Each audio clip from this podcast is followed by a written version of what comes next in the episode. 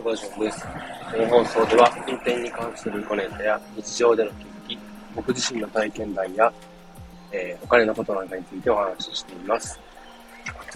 今日はですね、早速本題なんですけれども、発信を3ヶ月続けてみて変わったこと、えー、3つについてお話ししていきたいと思います。まず最初に発信を本格的にやろうと決めてやり始めたのがですね、えー、3月ですね、今年の3月頃にスタートしました。で、今6月もうすぐ終わりを迎えようとしてますけれども、で、まあ、本当一時期は、その、なんていうんですかね、ウェブデザイナーとか、プログラミングとかを頑張ろうと思って作ったんですけど、脱出してしまって、そのまま放置していたアカウントがありまして、でそれを使って、もう一度頑張ろうってことでやり始めたんですけれども。で、まず、えー、ですね、変わったこと3つなんですけど、1つ目が、えー、文章を考えるのが以前よりも早くなったことと、2つ目、アウトプットするのが癖になったっていうこと。で、3つ目がですね、人にこう話すときに何を伝えるかとかっていうのをすごい意識するようになったってことですね。順番に、え、はい、解説していきたいと思うんですけれども、まず一つ目の文章を考えるのが、まあ、早くなったっていうことなんですけど、早くなったって言っても、まあ、以前の自分に比べてなんで、まあ、他の人からしたら全然っていう部分もあるかもしれないんですけど、結構ですね、その、言い回しとか、こう、表現とかっていうのがまだまだこう、以前は乏しくて、なかなかですね、ふんわりとした表現というか、なんか、わかりづらい、伝わりづらい表現とかが言い回し使ってたんで、なかなかこう、どうしたらそれを伝わるかなっていうのを考えるのすごい苦手というか、うまくできなくて。で、結構時間かかっちゃってたんですね。これを言ったらどうだ、どうだろう。いや、これは伝わんないかなとか、いや、もうちょっとこれいい表現があるはずなんだっけなとか、そういう風で時間かかっちゃったりとかですね。で、まあもちろんその文章を書くっていう方もそうですし、言葉を話すって方もそうですけど、まあ両方ですね、ですごい苦手だったのもありましたね。で、それを発信とか、こうして、まあ、スタンド FM とか、えー、ブログ、ツイッターとかで、まあ、発信することによって、ちょっとずつこう、まあ、毎日比較的ツイッターとかをやってますし、まあ、スタイフもですね、なるべくまあ、極力は、特に体調が悪いだとか、まあ、忙しくて、本当にこういう、なんか、ちょっと優先しなきゃいけないとかっていうことがない限りはやってるので、まあ、だいぶ、こう、慣れてきたっていうのもありますし、で、まあ、わかんなくって、で、表現を、やっぱその、か、くぐって、なんか他の言い回しないかとか、いろいろ調べたりとかしててですね、ちょっとずつそういうのが自分の中で増えてきた感じがしますね。で、そういうのが増えてきたことで、その、いざこう話すとき、文章を書くとき、どうやってツイートしようかなと考えていくかですね、こう前よりもこう文章とか文字のこう組み立てみたいなのが早くなった感じがします。で、あと二つ目ですね。アウトプットすることが癖になったってことなんですけれども、結構勉強とかのインプットとアウトプットのバランスが大事とかって言われてますけど、よくあるのが、えー、アウトプットが、えー、6、7割で、インプットが3割とか4割ってことですね。で、結局インプット、本読んだりとか、いろんなこうブログとか読んだりとかして情報を取り入れるのはいいんですけど、それをこうただ取り入れただけでは身につかなくて、で、実際にアウトプットすることで、その人のこう身になるよちゃんと知識が定着するよっていうのがよく言われてますけど、で、アウトプット、いろいろ、まあ、方法ありますけど、まあ、一番多いのがツイッターで、まあ、ツイートするとか、あと、最近この始めたスタンド FM。で、まあ、こう、なかなかこう、その場でパッとスマホを開く余裕がなかったりとかしたら、まあ、普段持ち歩いてるメモ帳にチャット書いたりとかっていうこともありますし、で、あと、自分の、ま体験したこと、経験談とかを、ま、人に話したりとかですね。で、まあ、家に帰って、こんなことがあって、こう考えて、で、こういう風だったとかっていうのをですね、まあ、自分の話す練習にもなるので、よく、まあ、家族に話したりをしていますね。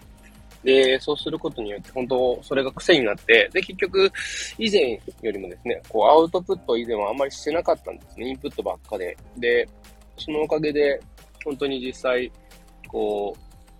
一回、こう、取り入れたことが忘れずにまだ残ってるってことがありますね。逆にその以前、あんまりアウトプットしてこなかった時とかはですね、意外と、あれ、前これなんかやったな、でもどうだったっけなっていう風で忘れちゃったりとかしてたんですね。そう思うとやっぱりアウトプット大切だなっていう風に感じてます。なので結構もう本当に、あ、これ大事だなと思ったらですね、例えば他のスタイフの、他の人の放送を聞いてるとき、ボイシー聞いてるときとかですね、まああとはなんかしてて、ふと、あ、これはいいかもみたいなアイデア思いついたときとかはですね、もうすぐにこう、手を止めて、まあ、運転中とか、仕事最中とかはあまりなんですけど、まあ、休憩中とか、なんか、落とした時はすぐ、記録を残す、メモを取るっていうふうにしていますね。で、あと三つ目、えー、人に伝えることを、えー、まあ、どう、どう伝えるかとか、そういうことをですね、すごい意識するようになったっていうことですね。で、以前は、こう、人に話すとき、ただ話すっていうことしかしてこなかったんですけど、えー、結構ですね、まあ、家族とかにも、なんかこう、話の仕方が分かりづらいとか、何言ってんのか分かんないっていうふうに言われてることもあって、自分でも結構話してる最中に迷子になっちゃって、で、なんていうんですかね、着地点が分かんなくなっちゃうってことも結構あったんですよね。で、そこから、まあ、その、こうやって発信続けてきたことで、特にこう、ツイートとか、もうたった140文字で、もう短い文章で、大事な要点をこうまとめて伝えなきゃいけないってことで、で、余計な表現を削って、で、こう本当に何を伝えたいかっていうのを決めてですね、で、そこから文章を考える、話すことを考えるっていう風で、こう、まあ一番一つ目に、あの、言った文章を考えることが早くなったっていうのにちょっと近いんですけれど、こ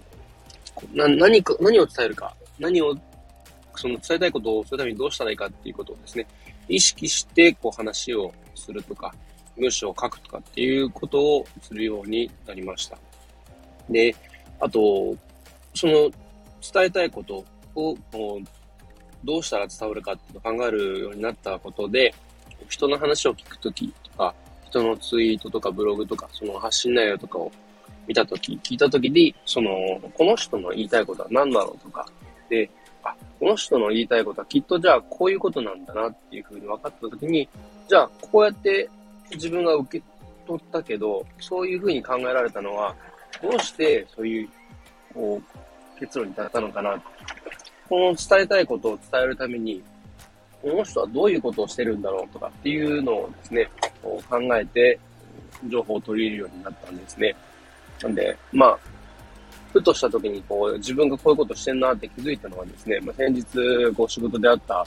そのトラックの点検講習会で、えー、来ていただいた講師の方のお話とかもそうですね。この人は今何を伝えようとしてるのかなとかっていうのを自分でふと無意識に考えてるのに気づいて、あ、以前こんなこと考えなかったなーっていうふうにやっぱ実感しましたね。で、結局こうやって変わったこと、まあ、伝えたことが今が、えー、文章を考えるのが以前に早くなった。アウトプットが、えー、癖になってきた。で、えー、人に伝えることをすごい意識するようになったっていう3点なんですけれども、以前はこうなかなかここまで考えることできなかったんで、まあ、着実にこう以前の自分よりは成長できているのかなっていうふうに感じています。やっぱり人と比べがちではあるんですけれど、結局人と比べても、まあ、当然もともと環境も違うし、一概に人と違うからどうだこうだ、いい悪いとかっていうのはないと思いますしね。で、やっぱ、こう、人と比べちゃうと、なんか結構、すごい人と結構実際世の中ゴロゴロいるんで、